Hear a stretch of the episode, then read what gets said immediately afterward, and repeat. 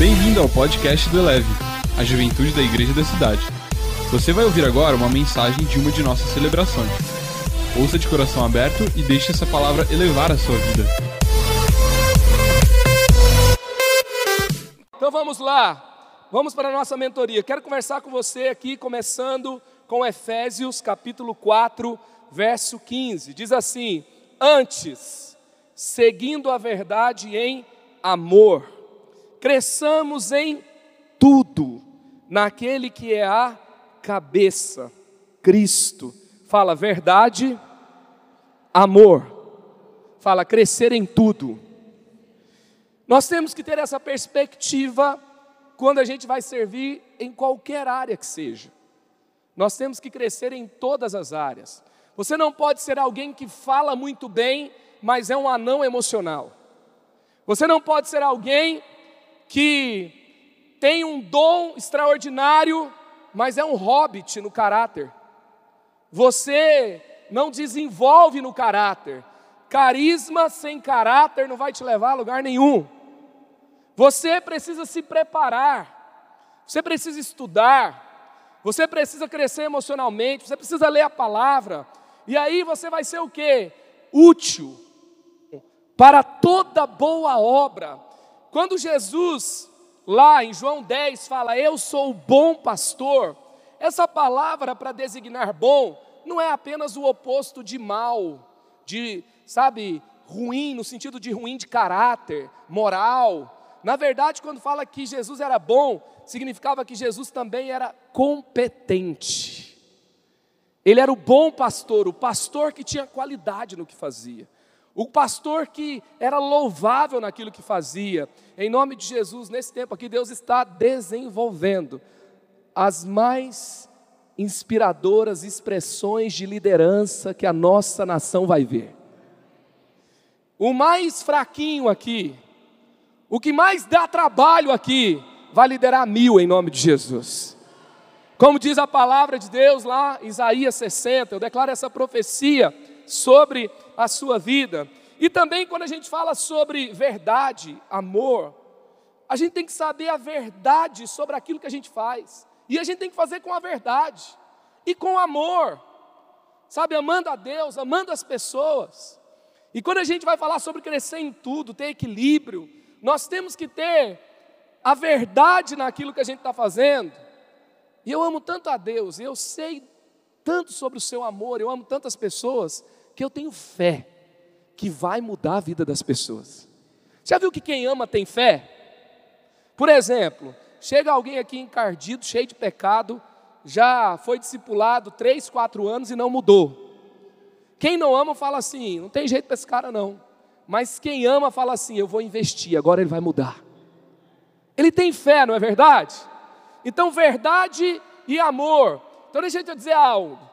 Verdade, você não pode resolver um problema que você nega que existe. Amor, fé, você não pode resolver um problema que você não crê que pode ser resolvido.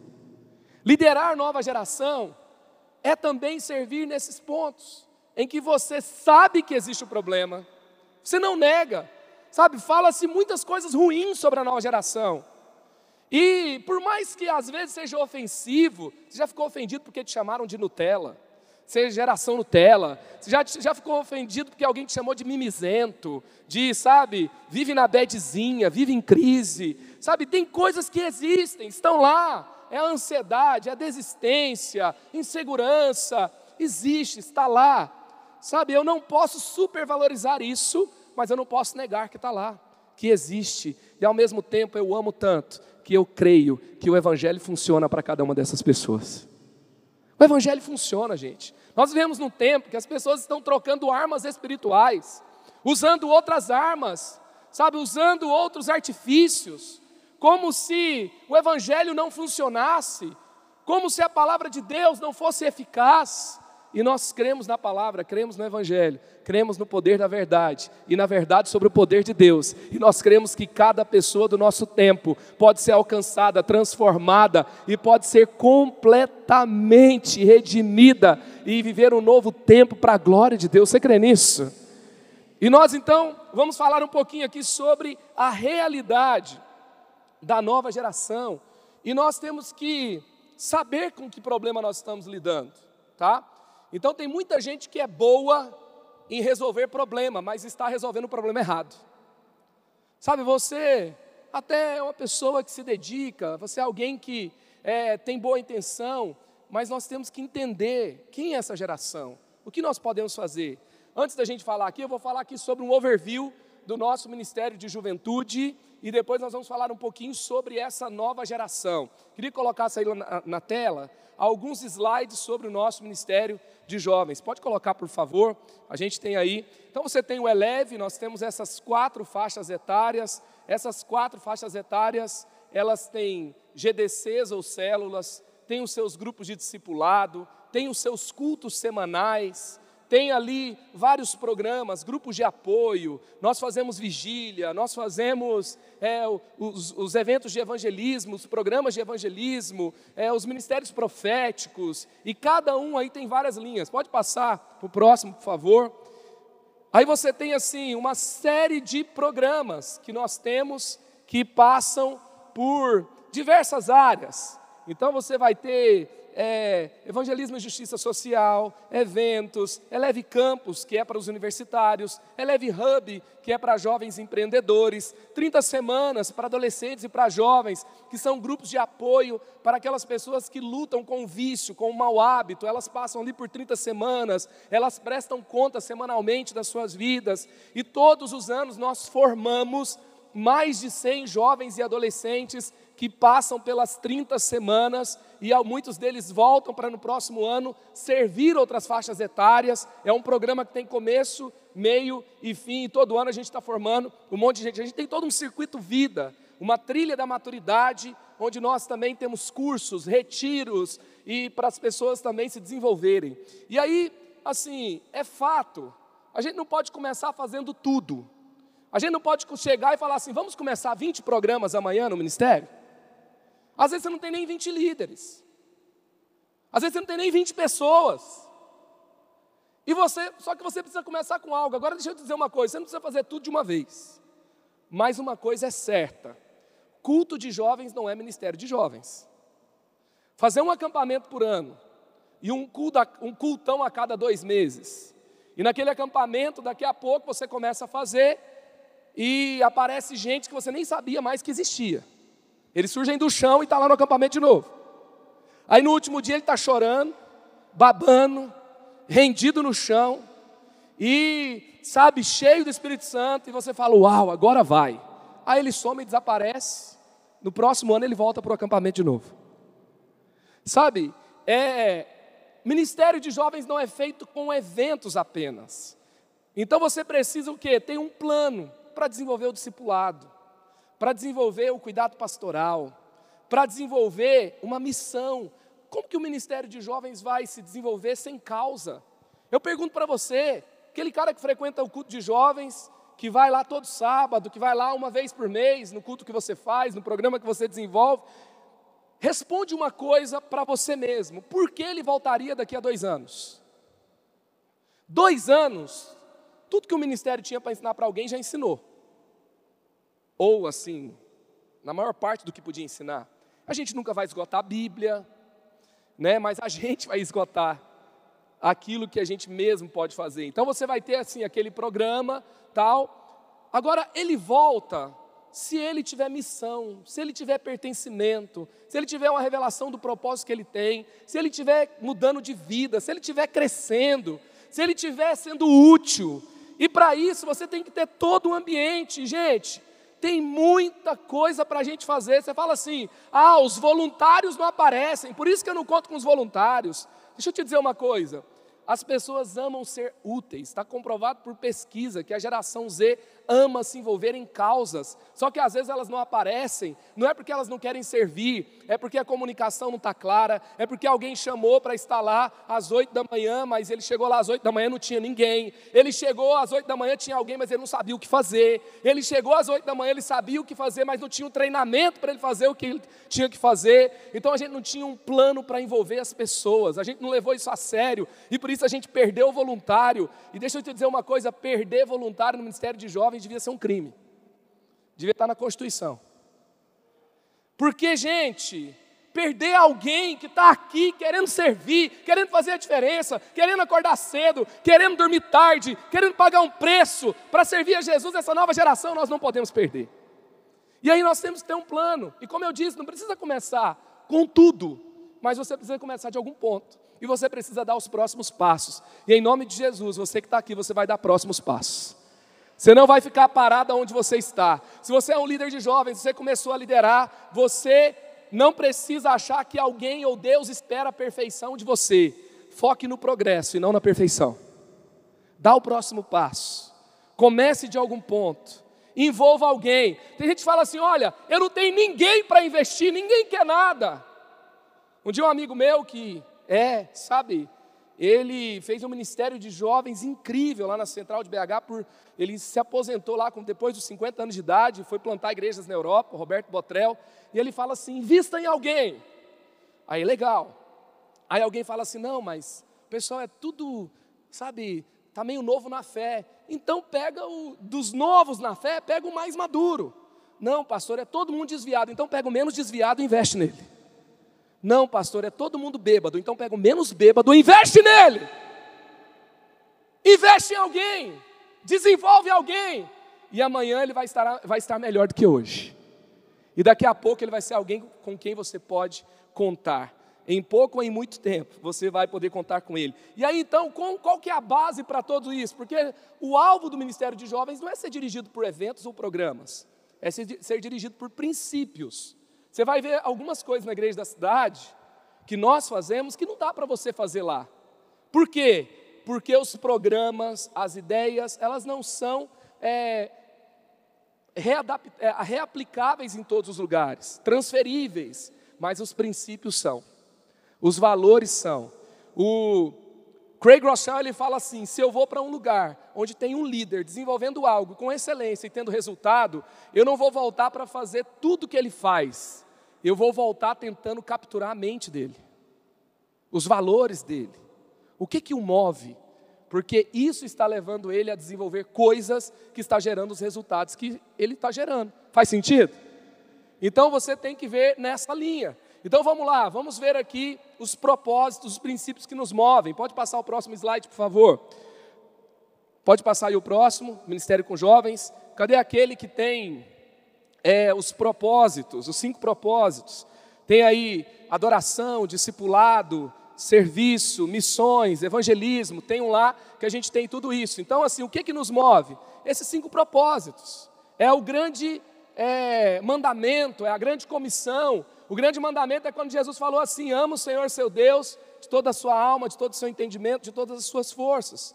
E a grande comissão: vão e façam discípulos de todas as nações. Está aí, gente, o slide. Se colocar para mim, por favor. Então você tem aí ah, o grande mandamento, a grande comissão, adoração, discipulado, serviço, missões, comunhão. E ali nós vamos ter o que? A base para fazer tudo. Por exemplo, eu quero alcançar o, sem Jesus. Fui eu que inventei isso? Não, foi Jesus que falou para fazer discípulo de todas as nações. Fui eu que inventei que a gente tem que ter comunhão na igreja? Não.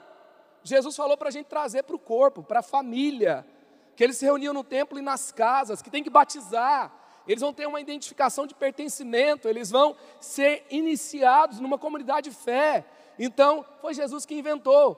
Então, adoração, discipulado, missões, comunhão, e voluntariado, serviço. Isso tem que estar o tempo todo na minha mente, em tudo aquilo que eu desenvolvo. E por que, que a gente faz coisas além, por exemplo, de um culto? Coloca lá aquele gráfico que foi colocado, onde tem o lugar onde as pessoas tiveram um momento decisivo com relação ao chamado.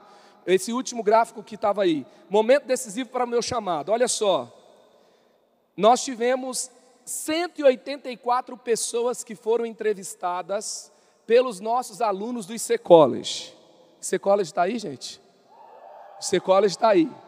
E eles entrevistaram essas pessoas que eram inspiradoras para eles. Coloca o gráfico de novo, por favor.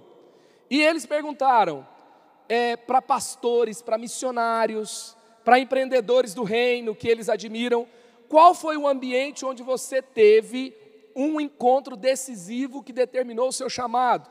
E aí então 25% falou que foi na igreja.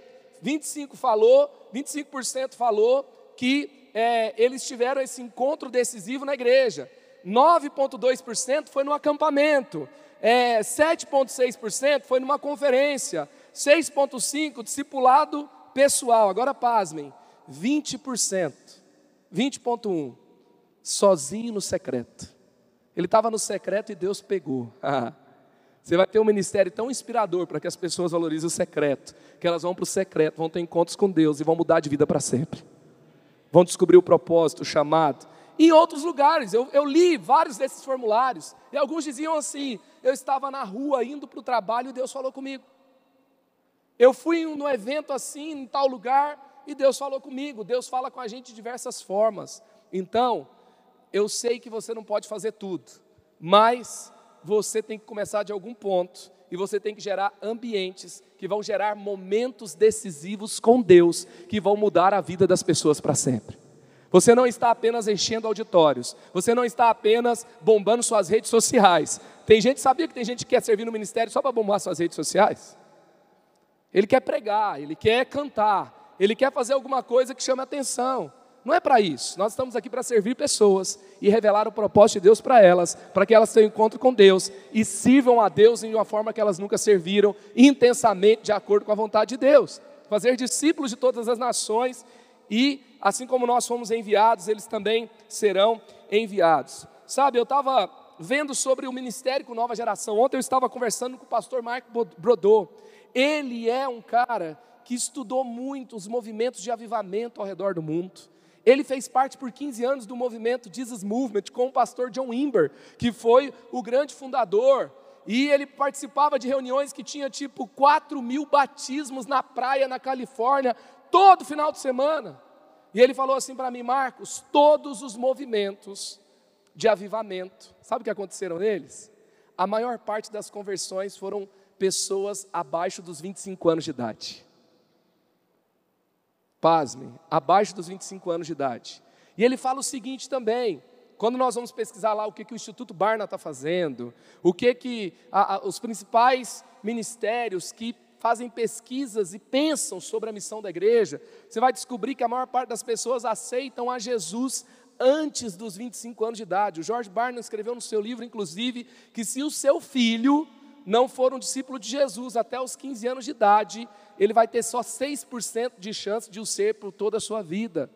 Se você for na maior parte das igrejas do Brasil e ver como elas crescem, você vai descobrir que a maior parte das igrejas estão crescendo com transição de membros de outras igrejas. Nós não estamos ganhando jovens para Jesus.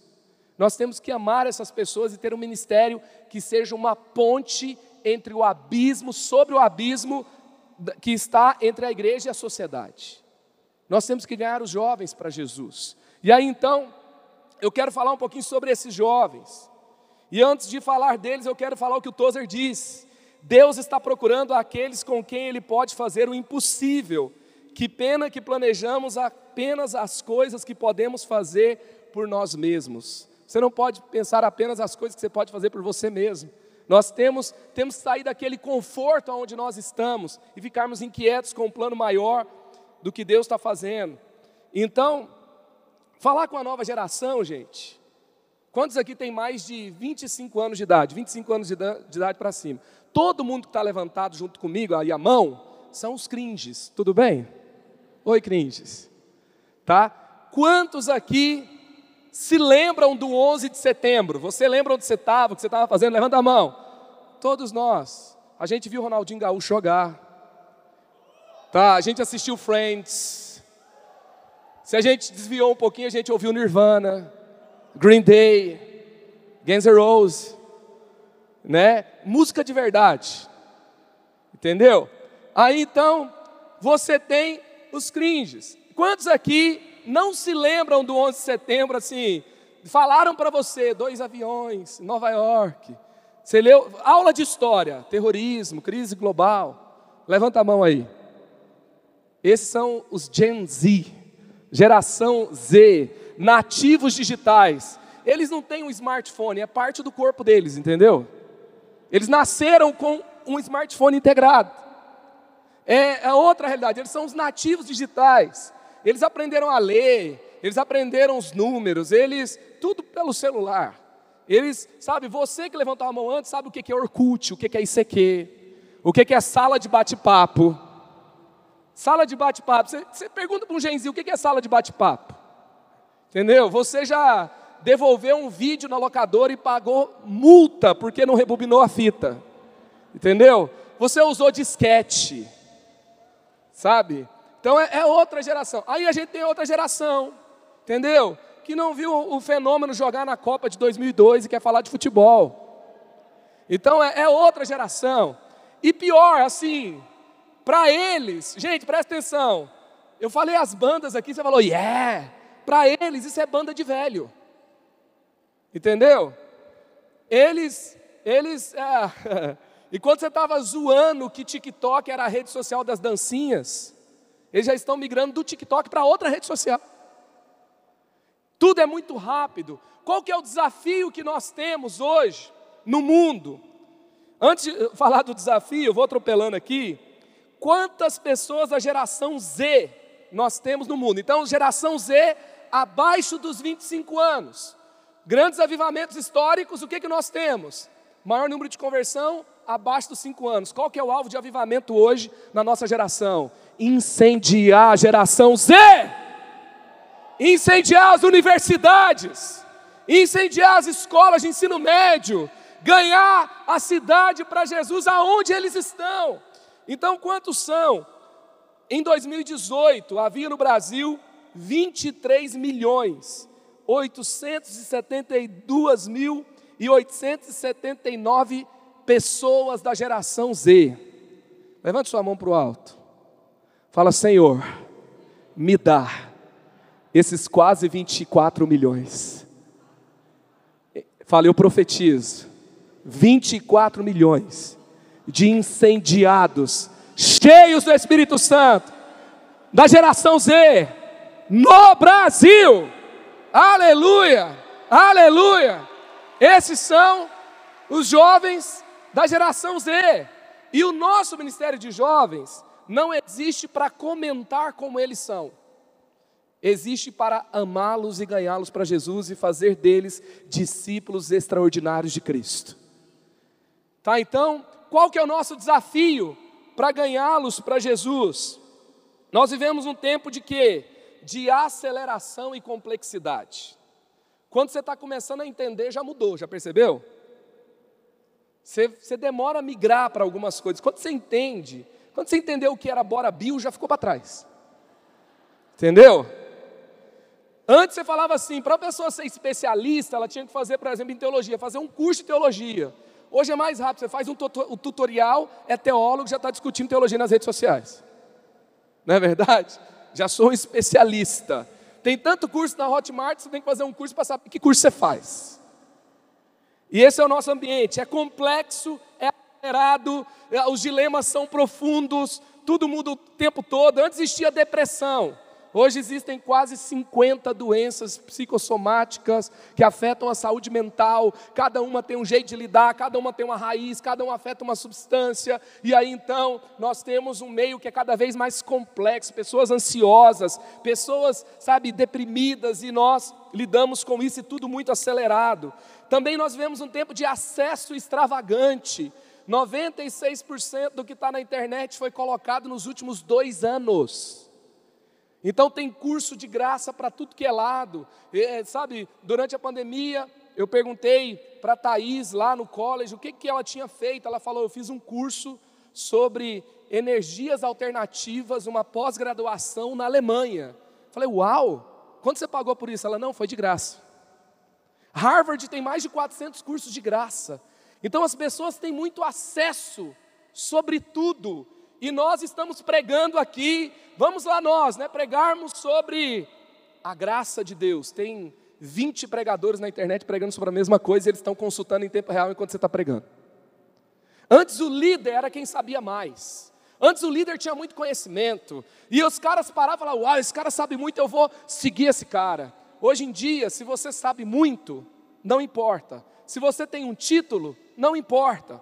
A nova geração não tem essa grande admiração por autoridade, não tem essa grande admiração por conhecimento que alguém tem, porque eles têm tudo ali acessível na palma da mão, na hora que eles quiserem, aonde eles quiserem, e eles podem aprender muito rápido. Foram treinados para aprender. Então nós vemos um mundo de autoridade em crise por causa do acesso extravagante. Nós também vivemos um tempo de alienação profunda.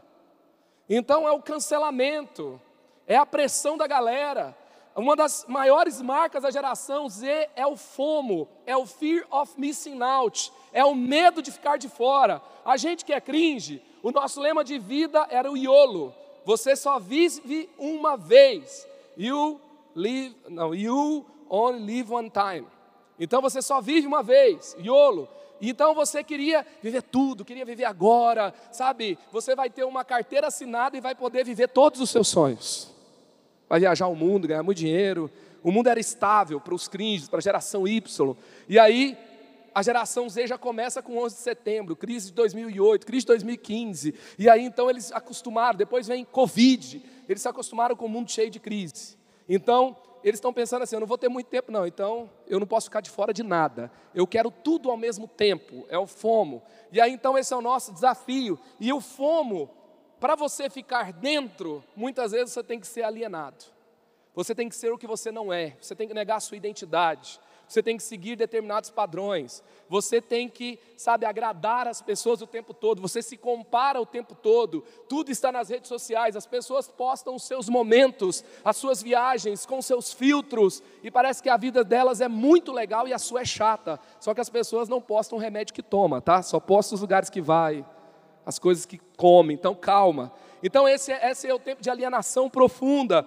E também, esse é um tempo de autoridade em crise. Então, são quatro As: aceleração e complexidade, acesso extravagante, alienação profunda e autoridade em crise. E também alguém já falou que esse é o momento do VUCA: é volátil, é uncertain, incerto, é complexo e é ambíguo. Então tudo é volátil, é muito rápido, é líquido, é vapor, é tudo incerto, tudo vai mudar, é tudo complexo e é tudo ambíguo. Sabe, não faz sentido. E esse é o nosso mundo. E algumas marcas da geração Z em toda essa confusão.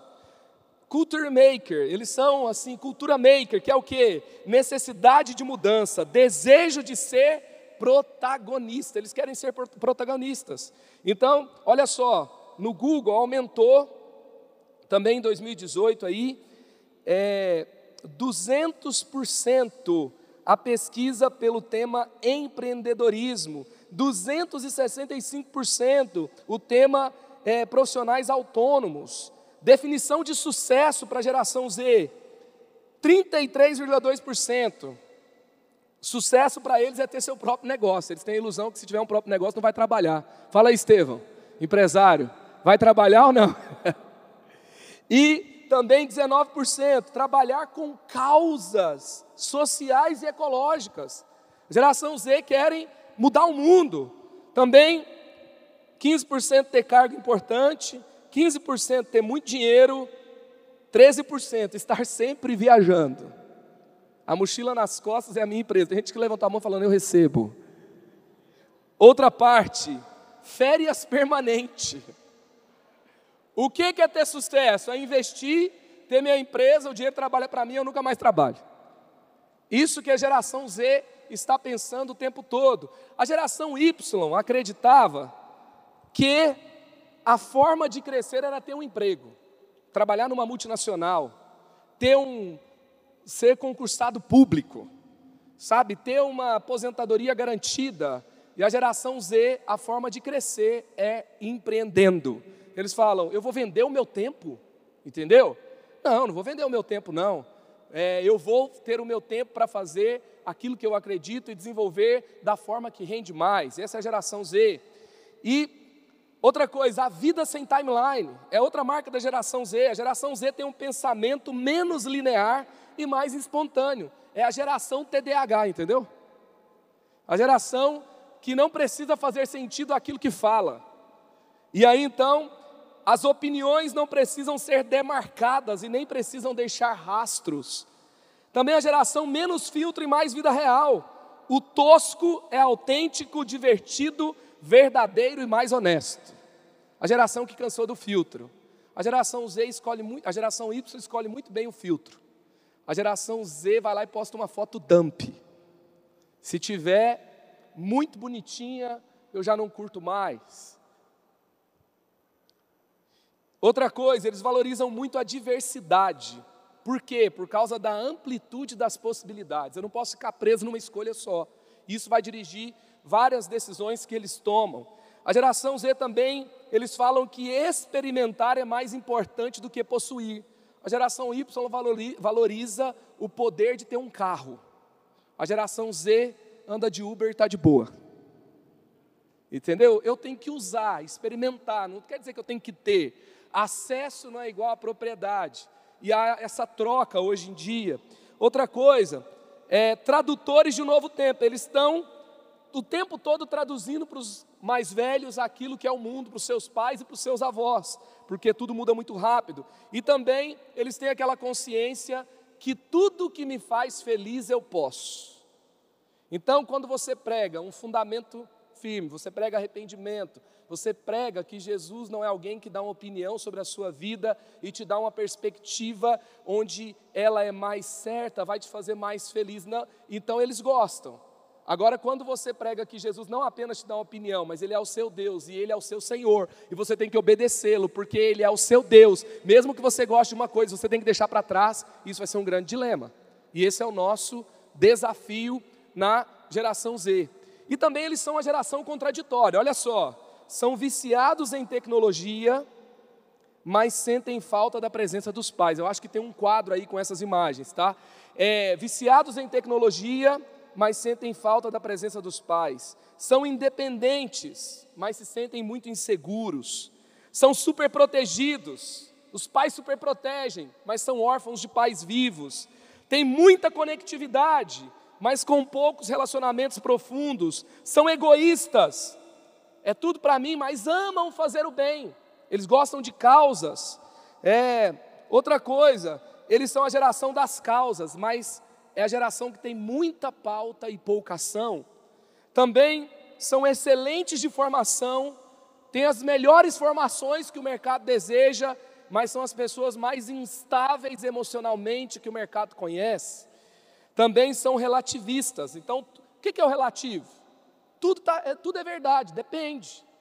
E o que é verdade hoje não é verdade amanhã, mas eles são contraditórios, porque eles são relativistas, mas vivem discutindo suas convicções nas redes sociais. Se é relativo, por que eu tenho que discutir com o outro que eu estou certo e ele está errado? Então, é uma geração contraditória. E o que, que isso revela? Sabe o que, que isso revela, gente? Que por trás de uma hostilidade de uma nova geração, tem um grito de socorro. Às vezes, aquilo que nos afronta, é apenas alguém dizendo: Ei, me salva. Às vezes, aquele cara que não quer se submeter a um discipulado, sabe, a um alinhamento de liderança, alguém que às vezes está dando trabalho, é alguém que está pedindo socorro. E nós temos que ter muito cuidado, porque na Bíblia, quando Jesus estava passando por Samaria, e Jesus e os seus discípulos não foram recebidos lá, sabe o que aconteceu? os discípulos tiveram uma grande ideia: vamos mandar descer fogo do céu e vamos matar todo mundo. Eles foram formados, não foi na escola do sobrenatural, foi na escola do Harry Potter. Vamos fazer um poder e vamos lacrar. Eles queriam mandar descer o fogo do céu, distribuir todo mundo, pegar o celular e fazer a selfie. Olha onde nós chegou, a favela venceu. E lacrar. E nós vivemos num mundo que a criançada cresce brincando de lacrar em cima do outro. É ou não é? Então, aí nós temos que ter um determinado cuidado, porque nesse universo de polarização, nós temos uma geração guerreando contra a outra, e a última unção, a unção de Elias, a unção no arrependimento que vai converter o coração dos pais aos filhos, dos filhos aos pais, é uma unção geracional, é uma unção de geração em geração. Então tem uma geração que se opõe a nós, que às vezes não nos recebe, que às vezes é bem diferente, que às vezes vai fazer de você um meme e uma figura no WhatsApp que vai todo mundo dar risada de você. Aliás, você é um líder de jovens, quem são os líderes de jovens aí? Levanta a mão. E você nunca virou uma figurinha de WhatsApp, você não é um líder de jovens de respeito ainda. Você tem que estrear uma figurinha de WhatsApp. Pastor Carlito, no dia do aniversário dele, nós fizemos uma homenagem no Insta e foi um dos posts mais de maior sucesso no nosso é, Insta, que, com as figurinhas que a galera troca dele no WhatsApp. Tem várias. Então eles vão fazer isso, mas só que no fundo tem alguém pedindo por socorro. Tem alguém pedindo por socorro. E aqui eu quero entregar para você algumas chaves para você liderar, né? É, o que, que mais espera e busca a nova geração? Tem três Fs que a pesquisa Think with Google coloca: família, futuro e fã. Diversão. Família, futuro e fã diversão, é o que eles buscam o tempo todo. Eles estão buscando por pertencimento. Eles têm medo de não ter futuro. E eles querem ter um tempo de aproveitar a jornada. Eles estão gritando isso o tempo todo. E o grito de uma geração revela o sofrimento de uma geração. Quando eles gritam por família e quando eles estão buscando Felipe Neto, Whindersson Nunes e toda essa galera para falar sobre os dilemas que eles vivem com os pais. Olha o nosso mundo, gente. Eles estão gritando: eu não tenho pertencimento, eu não tenho um lugar que eu faço parte. Eu tenho pais que me dão tudo, mas não conversam comigo. Eu tenho amigos que eu tenho milhares de seguidores nas redes sociais e a gente vê um monte de coisa junto, mas eu não converso de verdade com ninguém. Eu não abro o coração com ninguém. Eu não tenho de fato ninguém. Eu estou gritando por pertencimento, eu estou gritando por pessoas em quem eu possa confiar. Eles estão gritando para ter um futuro. Eles estão gritando, sabe, com medo de não existirem amanhã, eles se sentem frágeis e eles também estão querendo viver de verdade. Alguém já disse que alguém que começa a ter uma tendência suicida, na verdade, ela não quer morrer, ela está gritando com um desespero que ela quer viver, mas ela não consegue. E essa geração que infelizmente tem sofrido muito nessa área. E eu queria ler com vocês do capítulo 2, verso 1 a 4, que diz assim: Um homem da tribo de Levi casou-se com uma mulher da mesma tribo, e ela engravidou e deu à luz a um filho. E olha que legal, Joquebed. Ô oh, Joquebed, o que, que aconteceu? Vendo que era bonito, ela o escondeu por três meses. Quando já não podia mais escondê-lo, pegou um cesto feito de junco, e vedou com piche e betume, colocou nele o menino, deixou o cesto entre os juncos à margem do Nilo. Armando o menino ficou observando de longe para ver o que lhe aconteceria. Existia uma geração condenada à morte, a geração que Faraó matou no rio Nilo, porque os homens, eles eram amedrontadores. Gente, nós temos uma geração que está sendo calada com smartphones, nós temos uma geração que está sendo ali desacreditada pelos mais velhos, porque são inseguros e ansiosos. Nós temos uma geração que talvez por causa dos estímulos do nosso mundo está condenada à morte, assim como no tempo de Faraó, eles estavam condenados à morte, eles eram mortos, eles eram jogados no rio. E então a Joquebede, ela olhou para Moisés e falou: "Esse menino é bonito. Eu vou fazer algo por ele." E ela pega um cesto, ela coloca piche, ela faz o junco, e ela coloca ali para que as águas do Nilo, a influência da cultura, a influência que mata, não inundasse. E ela então, ela tinha como fazer algo, mas ela não podia fazer tudo. Então ela entrega aquele menino com tudo que ela podia fazer. Ou seja, eu, eu ajo com verdade, eu sei que existe algo que pode matá-lo, então eu vou fazer tudo que pode para, posso para protegê-lo. Mas ela age com amor e fé. Eu creio que o que ele vai receber não é tudo que eu posso fazer, porque o meu Deus vai cuidar dele. Sirva a nova geração sabendo que o milagre vai acontecer. Eles estão em busca do transcendente, do sobrenatural. Então ela entrega para o rio, ela aquele menino é encontrado pela filha do faraó, Miriam observa, pega aquele menino de volta para que a sua mãe o amamente, e quando ele cresce, ele é devolvido para a filha de Faraó, e ele cresce como um príncipe e se torna o libertador de uma nação. Queridos, deixa eu te falar algo. Aqueles que acreditarem nessa nova geração desacreditada vão formar os libertadores da nossa nação. A geração Z que dá trabalho hoje é o que vai mudar o mundo amanhã. Perguntaram para o Ronaldo Fenômeno por que, que ele não fazia parte dos atletas de Cristo. Ele respondeu: quando eu tinha 14 anos, 13 anos, eu não tinha dinheiro para comprar uma chuteira, eu tinha um futuro muito incerto, ninguém falou de Jesus para mim. Agora que eu não sou mais um potencial, eu sou uma realidade, vem um monte de gente querendo falar de Jesus para mim. Obrigado, eu estou bem. Sabe, tem muita gente que quer investir em alguém que está pronto. Deus quer que você alcance aqueles que estão ameaçados, que talvez eles não tenham futuro, mas você pode ser criador de futuro para pessoas que são ali desacreditadas. Você é um criador de futuro para os desacreditados. Vai ter, ver, vai ter futuro, porque você é uma Joquebede para o nosso tempo. Você é alguém que prepara o ambiente para a nova geração. Então, deixa eu te dizer uma coisa. Três chaves sobre o que Joquebed fez. Primeira coisa, pertencimento é a chave. Ela cria um ambiente, ela o envolve. A nova geração grita por alguém que o envolva, que a envolva. Grita por alguém que acredite, que invista. Deixa eu te dizer algo. O líder do futuro não é o que mais tem conhecimento, não é o que tem o título mais importante. Se você tem um título, e você tem um conhecimento, você não lidera ninguém ainda. A geração vai, é, do futuro vai ser liderada por líderes que sim, têm conhecimento, têm autoridade, mas que são confiáveis. Eles estão desesperados por alguém em quem possam confiar, porque muitas vezes eles não podem confiar nem nos próprios pais. Muitas vezes eles não podem confiar em ninguém. E uma igreja que faz só culto, ela está fazendo uma parte, mas ainda tem muito a fazer. Nós temos que ir em busca daqueles que são desacreditados de diversas formas. Segundo, quem só comenta não transforma.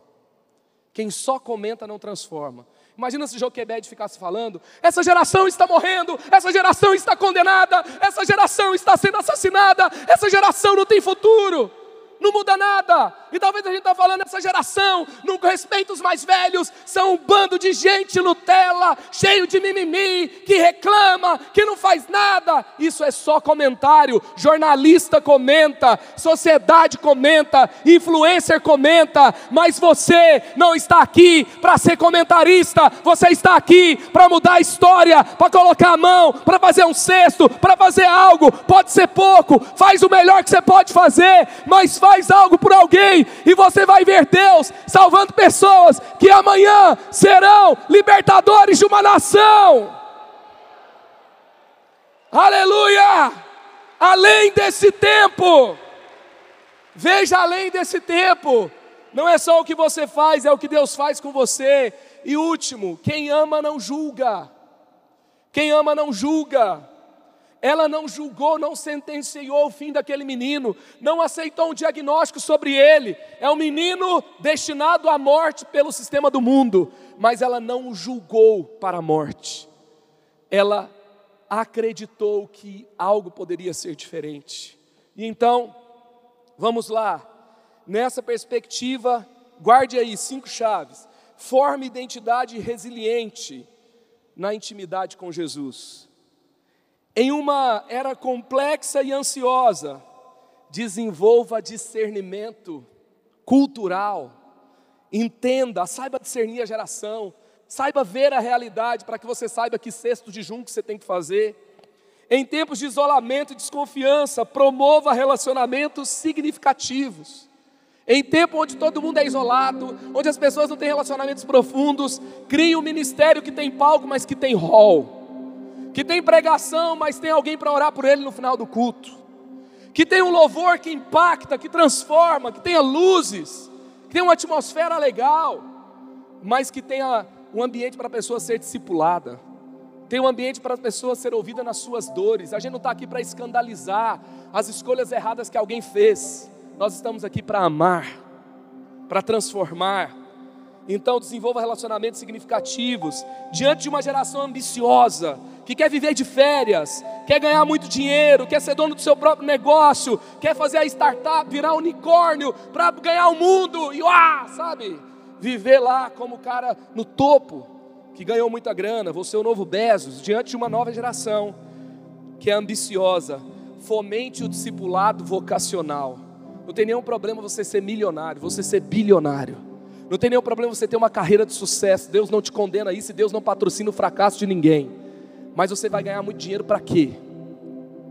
Que você ganhe muito dinheiro para ser um investidor do reino.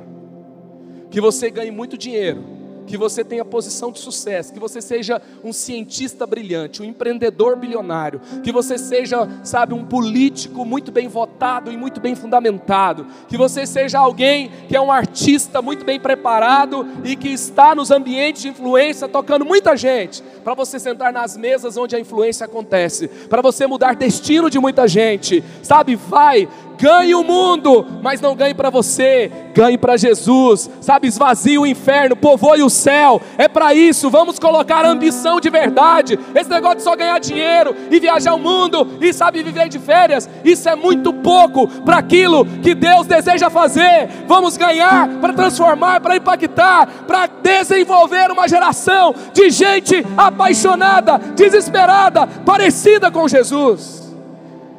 Desenvolva o discipulado vocacional. Em meio à tendência egocêntrica, apresente uma missão contracultural.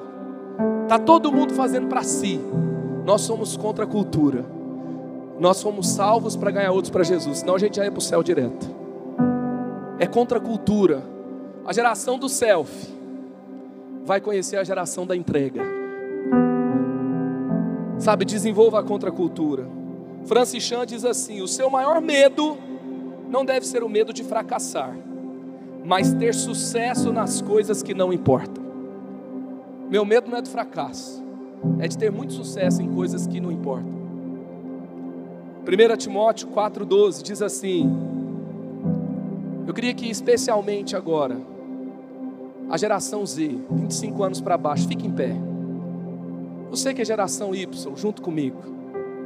Talvez você não seja um líder, mas você é referência para esses caras aí, ó. Você é referência para eles. Você pode ser um mentor. Você pode fazer uma cesta de junto para esse Moisés aí, ó. Você é Joquebede.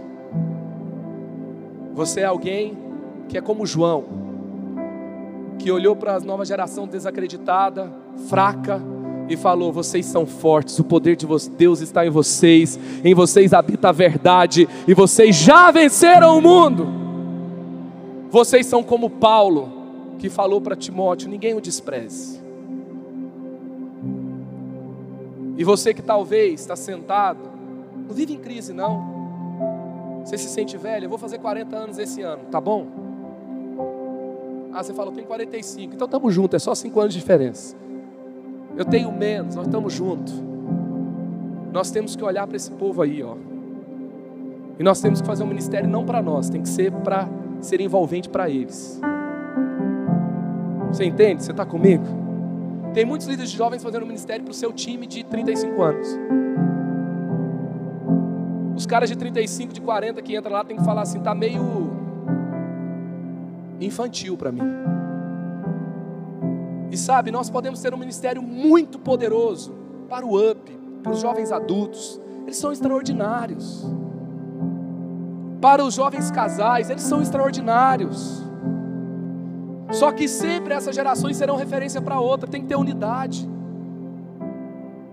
Sabe, nós podemos fazer muita coisa juntos, então eu queria que você estendesse as mãos na direção desses queridos aí. Amém. E eu quero declarar, junto com você, sobre eles, dizendo assim: ninguém o despreze, pelo fato de você ser jovem, mas seja um exemplo para os fiéis, na palavra, no procedimento, no amor na fé e na pureza. Em nome de Jesus. Aleluia, aleluia. Você pode aplaudir o Senhor. Aleluia, aleluia, aleluia. Você que está em pé, não são os seus pais, não são os seus líderes que vão levar avivamento na faculdade. Você só vai fazer essa faculdade com essas pessoas uma vez na vida. Não desperdice a sua oportunidade. Incendeie essa faculdade para Jesus. Abra um grupo na sua casa e cuida desse povo. Discipula. Seja um líder, seja referência. Seja santo. Seja cheio da palavra. Cresça no caráter, cresça na competência e faça a diferença. Amém. Aleluia. Vamos todos ficar em pé agora. Vamos orar. Eu oro nessa tarde por 24 milhões da geração Z no Brasil. Eu oro nessa tarde para um avivamento na nação. Nós ouviremos sobre o tempo em que nós vamos falar: 5 mil jovens foram batizados nesse final de semana em nossa igreja. Os nossos cultos estão lotados, as nossas vigílias estão cheias, as casas estão cheias de pessoas buscando a presença de Deus. Jovens de diferentes gerações estão mudando o mundo. Aleluia, Senhor. Nós declaramos a tua palavra, o seu futuro para cada um desses, Pai. Usa-nos para a tua glória e nos dá, Pai, essa nova geração para o louvor do seu nome, para o louvor da sua glória. Em nome de Jesus não seremos comentaristas. Queremos contigo reescrever a história da nova geração para o Senhor. Usa-nos, ó Pai, em nome de Jesus. Amém, amém, amém, aleluia. Elevou sua vida? Compartilhe. Se você quer tomar uma decisão por Jesus, ser batizado, servir no Eleve ou saber algo mais, acesse elevesuavida.com ou envie um e-mail para juventude@elevesuavida.com. Que Deus te abençoe.